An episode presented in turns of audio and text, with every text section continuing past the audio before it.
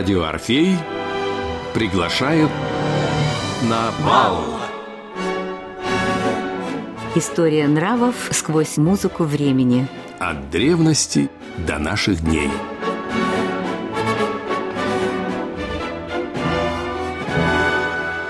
Программа подготовлена при финансовой поддержке Федерального агентства по печати и массовым коммуникациям. Алексей Пензенский и Ирина Кленская. Отправляемся на бал. Тем более, что сегодня нас ожидает путешествие во времена былинные, как специально оговорился Глинка, времена сказок Пушкина. Все в жизни контрапункт, то есть противоположности, считал Михаил Иванович Глинка. Руслан и Людмила.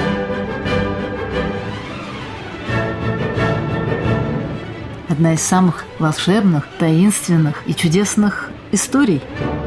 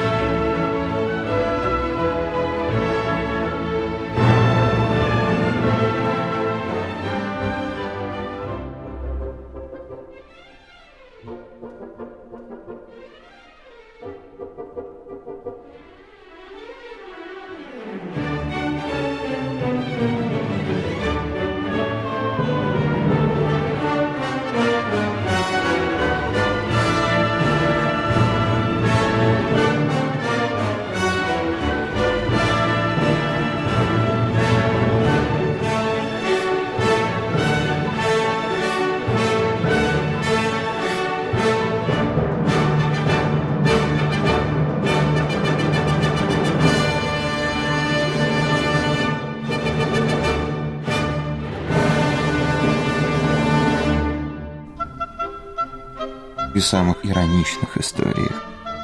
Хотя, конечно, на страницах сказки Пушкина рассыпано щедрой рукой молодого нашего поэтического гения очень много юмористических аллюзий, ассоциаций, зачастую неуловимых для современного читателя.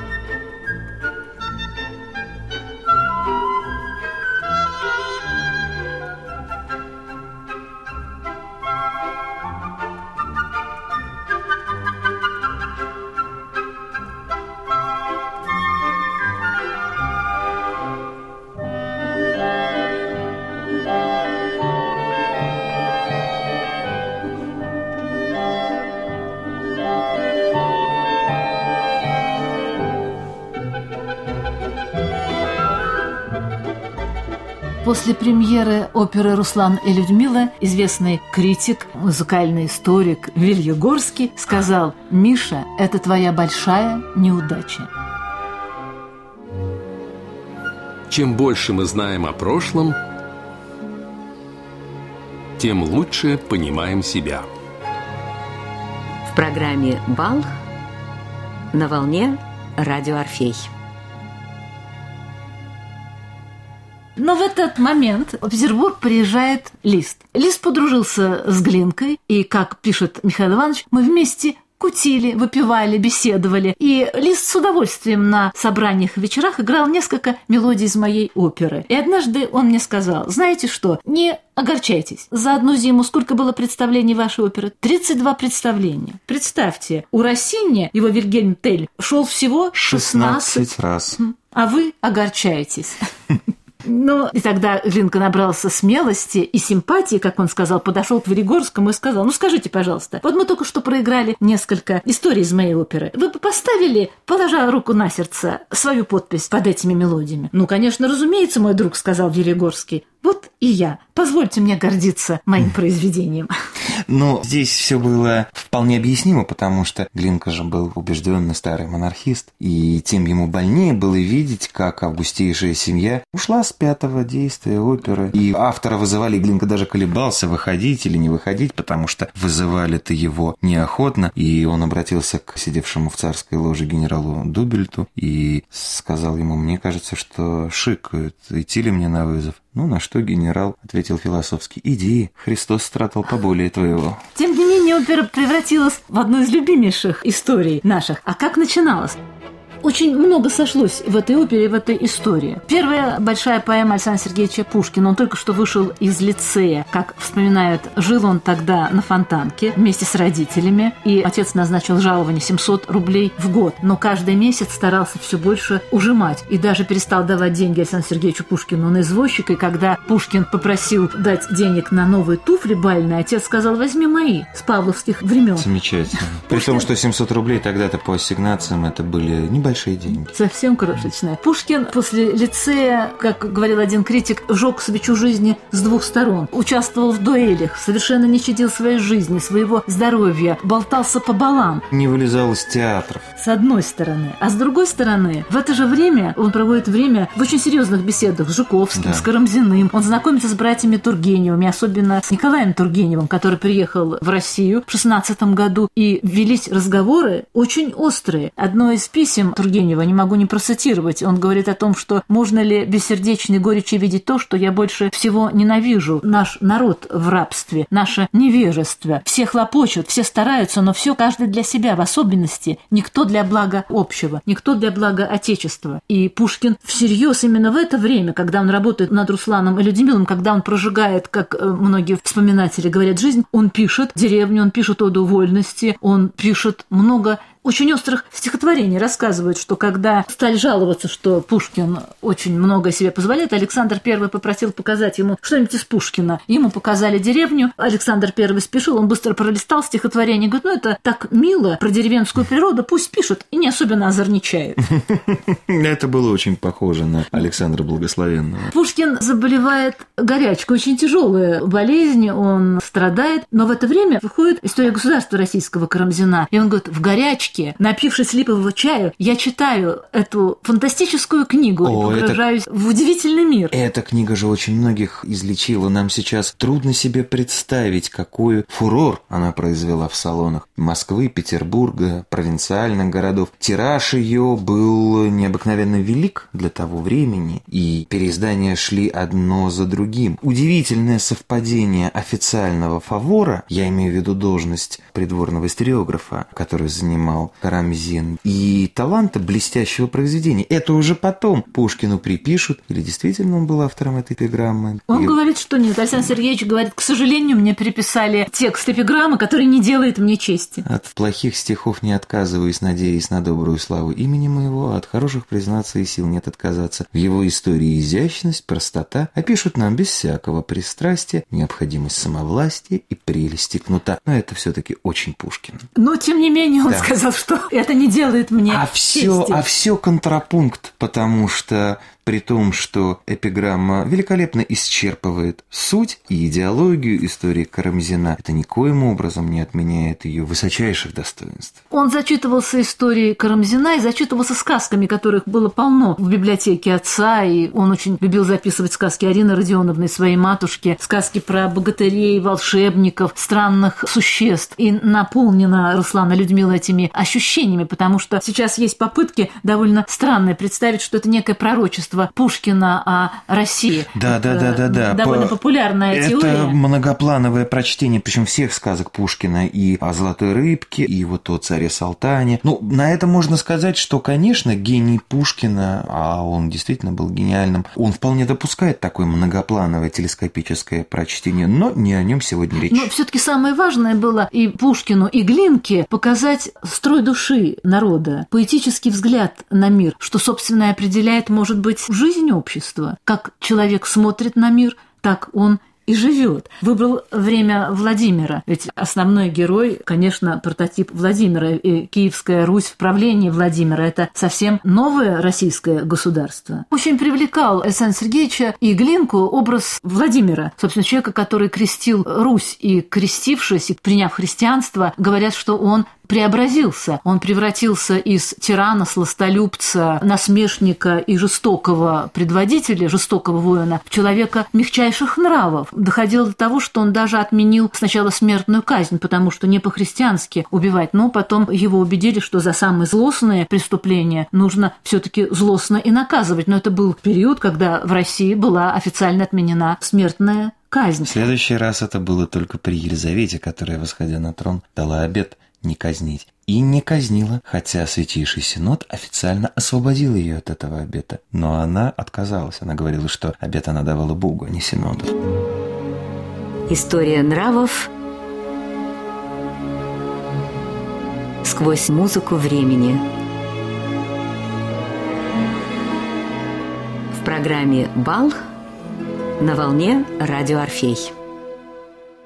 Владимир отличался милостивым отношением к людям. Например, он каждую неделю устраивал огромные пиры для своей дружины. Он всегда считался с мнением людей, с которыми он живет, с которыми он работает, с которыми он Княжеский совет. правит. И однажды на одном из таких пиров были шикарные. Всегда было много перемен блюд, много меда и много уже появлялось вина. Однажды кто-то из дружины сказал, негоже нам есть деревянными ложками, хотелось бы серебра. И тогда он поменял деревянные ложки на серебряные и сказал, серебра-то я еще много найду, а вот дружины такой вряд ли. Это человек, который заботился об образовании, об внедрении книг, об украшении города своего, об украшении мира и о добропорядочности. Например, были популярны книжки, вот не могу не прочитать. Это же тоже ощущение мира и ощущение того, как человек живет в этом мире. Все можешь. Ибо это не трудно. Если насытился пищей, голодного накорми, напился, жаждущего напои, согрелся, обогрей дрожащего от мороза. В хоромине ли красиво и высоко живешь, веди в дом свой скитающихся по улицам. Порадовался ли в застолье, возвесели и скорбящего, порадовался ли чему, порада и сетующего. Почти ли тебя богатого, почти и ты убогих. Весело ли ты ступаешь по ступеням, от князя выходя, сделай так, чтобы в доме твоем не находили скорбящие. Да, сколько веков должно было пройти от этой проповеди благочестия, чтобы прийти к вершине человеческой мысли, афоризму Ницше «падающего толкни». Я хочу сказать, что для Пушкина, как для художника, он все-таки не был историком, для него древняя история его родины – это богатейший творческий материал и возможность популяризации. Неспроста, кстати, эта тема его беспокоила всю его жизнь творческую. Вы знаете, наверное, что последнее письмо, которое он написал перед гибелью своей трагической на дуэли, это было письмо, адресованное тогда еще молодой писательнице Александре Ишимовой, снискавшей большую популярность в народе, получившей даже Демидовскую премию за переложение истории Карамзина для детей. И ее вот эти рассказы только начали печататься, и он написал ей взволнованное и очень ободряющее письмо. Он находил в себе накануне вот этой дуэли своей последней трагической силы, чтобы подбодрить молодую писательницу, продолжать в том же духе. Он написал, что это вот то, что сейчас нужно.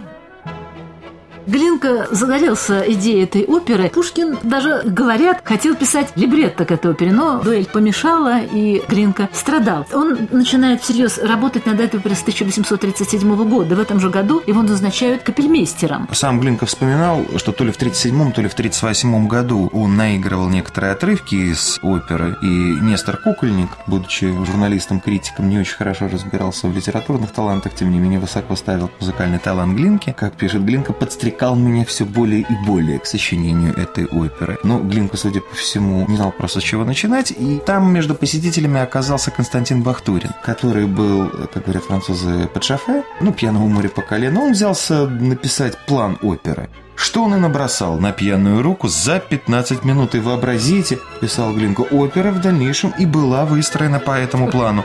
Бахтурин вместо Пушкина. Как это случилось, пишет Глинка, сам не понимаю. Ну, справедливости ради следует отметить, что на этом участие пьяного гостя и закончилось. Слава богу, закончилось. А Глинка был увлечен и образами, и музыкой, и с ним приключались разные удивительные истории, когда он писал эту музыку. Например, на пути в Петербурге, вспоминает он, 14-15 сентября меня прохватило страшным морозом.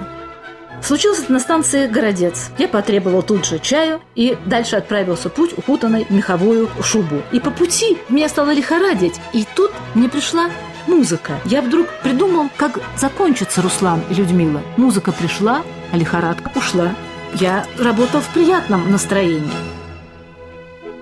Обычно я работал утром, потом я гулял, потом приходили друзья, и мы веселились. Ходил на репетиции очень аккуратно. Когда возвращался домой к матушке, сестра встречала и говорила, ну, Мишенька, как хорошо, что ты пришел. Сейчас опять начнутся танцы, шарады и хохот. Несмотря на то, что у Глинки был довольно мрачный характер, он был чрезвычайно мнительный. Ему казалось, что он, если заболел, то заболел самой страшной болезнью. Приступы меланхолии были очень сильные. В этот момент ему надо было быстро уехать. Дорога излечивала. Интересно, что дорога помогала помогала всегда Николаю Васильевичу Гоголю. Она уводила печальные думы и приводила радостные. Интересно, что декорации костюмов делал Карл Брюлов, и поэтому Глинке было очень важно вообще понять этих древних прекрасных людей. Ведь люди Киевской Руси, люди правления Владимира были очень хорошо и красиво одеты. Тогда из Византии пришли эти дивные плащи, которые закреплялись красивыми брошками Корзна. на плече. Корзна это называлось. Даже, говорят, послы приходили к византийцам, византийцам им очень нравились драгоценные камни, которые византийцы любили, и просили их передать киевскому князю. И византийцам было жалко, они говорили, нет-нет, этого мы не можем сделать, потому что украшения эти делались руками ангелов, и они хранятся в соборе. Придумайте сами. После чего с Русичей быстро слетал этот э, еще пока тонкий христианский флер, и они говорили, да ладно, какие там ангелы. А это видел, там финка Нет, нет, появлялась. нет, нет. Вот в результате Владимир щеголял в камушку. Владимир щеголял, и надо сказать, что одежда той поры и уклад жизни той поры были изящны, но строгие. Именно в тот период никаких излишеств не было. Стремилось общество к гармонии, стремился Всем нам, правитель. всем нам свойственно идеализировать прошлое. Ну, я выхожу, лишь из того, что написанное Карамзиным и другими историками, один из самых изящных периодов истории и в одежде, и в поведении, и в умении жить, и в сказках, которые рассказывали. Александр Сергеевич Пушкин, придумывая Руслана и Людмилу, Аглинка, очаровавшись этой историей, придумывая свою музыкальную версию, конечно, питались народными былинами, приметами и да, э, верованиями. Да, потому что, собственно, в них и только в них продолжали жить те культурные корни, которые прорастали в эпоху Киевской Руси. Народ оказался хранителем культурных традиций, и это была колоссальная заслуга Пушкина в популяризации народного фольклора. Хотя, конечно, Пушкин бы ничего не мог сделать без своего великого предшественника Чулкова, который первым издал вот этот свой сборник славянских сказок. Интересно, что в 1836-35 году вышла книжка Ивана Сахарова «Верование Да, русского народа. И да. Пушкин мечтал печатать в «Современнике» отрывки из этих историй. Например, ему очень нравилось, и он удивлялся, как совпадал он в «Руслане и Людмиле» с тем, что он прочитал у Сахарова. Например, дуб играет огромную роль в творчестве Пушкина, в его стихах, поэмах и в «Руслане и Людмиле». Дуб океан – это один из многих зачинов в заговорах и молитвах. Встречается и лукоморье, например. Что такое дуб? Это мировое дерево, когда ничего не было, рассказывается в различных историях, когда был только мировой океан, Синее море, как он назывался, стояли два дерева, два дуба. Под дубом вершили суд, и решения, которые принимались под этим деревом, считались волей божества. Его нельзя было нарушить. Дуб обладал целебными и живительными свойствами, давал вечную молодость, здоровье и красоту. Дуб, конечно, волшебное дерево. Кроме того, дуб отделяет мир космический от мира хаоса и вводит порядок. Поэтому место, где растет дуб, считается местом, где много добрых и важных сил, когда беспорядочное превращается в порядок, Да, в вы, зна- строй. вы знаете, мне и доводилось видеть дубы в дикой природе. Не в парках в Москве, где им, ну, явно все-таки тесновато, в дикой природе. И, конечно, вот это излучение, которое исходит от дуба, я никак его не могу назвать обычным. История нравов сквозь музыку времени. Программе «Бал» на волне радио «Орфей».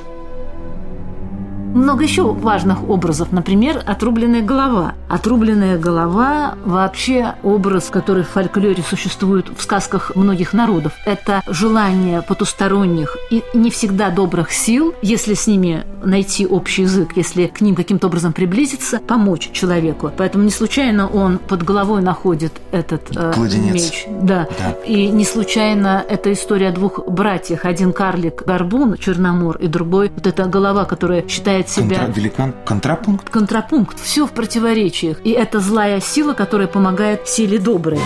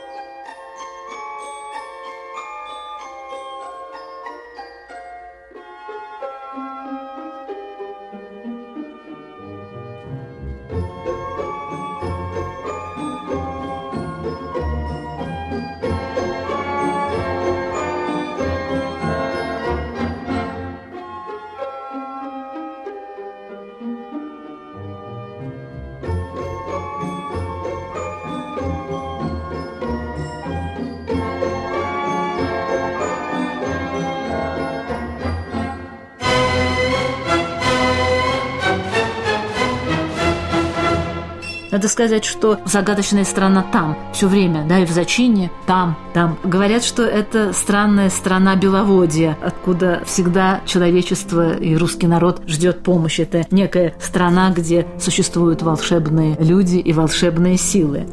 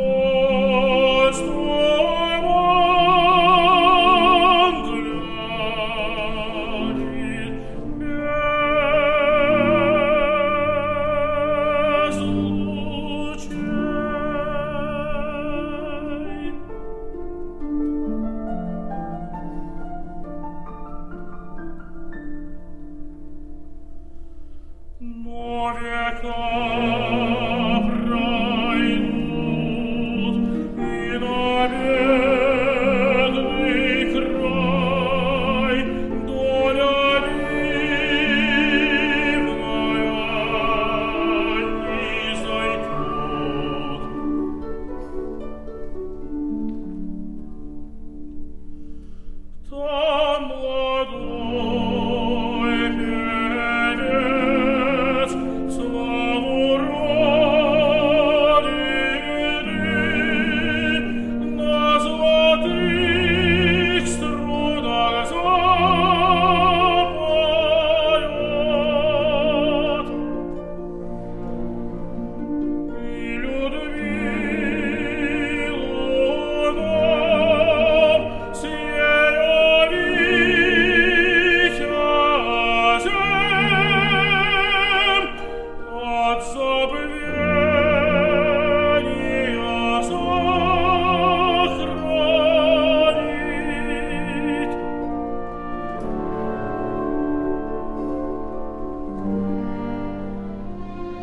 кстати, кладенец меч. А ведь почему кладенец? Потому что это меч, представляющий собой клад. Не потому, что он там как-то кладется особым образом. Это характеристика не его боевых свойств, а указание на место хранения. И считалось, по крайней мере, раньше, по представлениям этнографов XIX века, что кладенец представляет собой символическую молнию. И вообще меч-кладенец-то появляется в руках Яруслана Лазаревича, который убивает коварного царя Огненный щит. И Бава Королевич также находит этот меч кладенец в темнице, где оказывается по злой воле. Кладенец, само слово, указывает, с одной стороны, это такая получается игра слов. Это меч, который является сам себе кладом, он был припрятан. Вот с другой стороны, кладенец или кладенец, так иногда называли булат, также так назывался нож большой длины, которым режут скотину. То есть, в принципе, можно понимать это слово по-разному, но вероятнее всего имеется в виду меч такой достаточно короткий. Но сильный. Да, больше обычного ножа, но меньше настоящего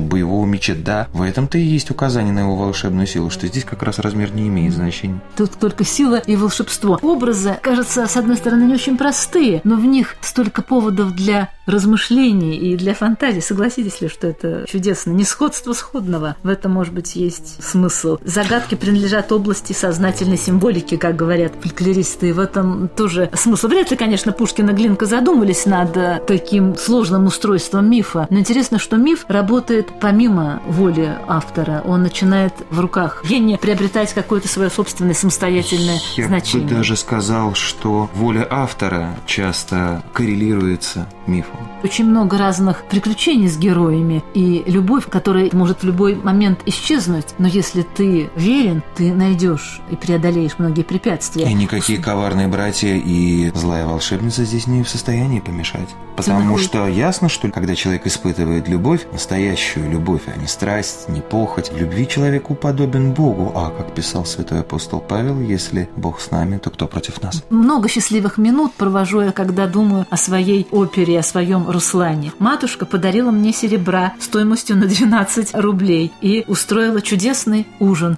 с друзьями и просила не огорчаться неприятностями после премьеры. Вот это проявление любви. Память, может быть, это единственная река, которая течет вспять. Окончен бал, погасли свечи. Итак, до следующей встречи.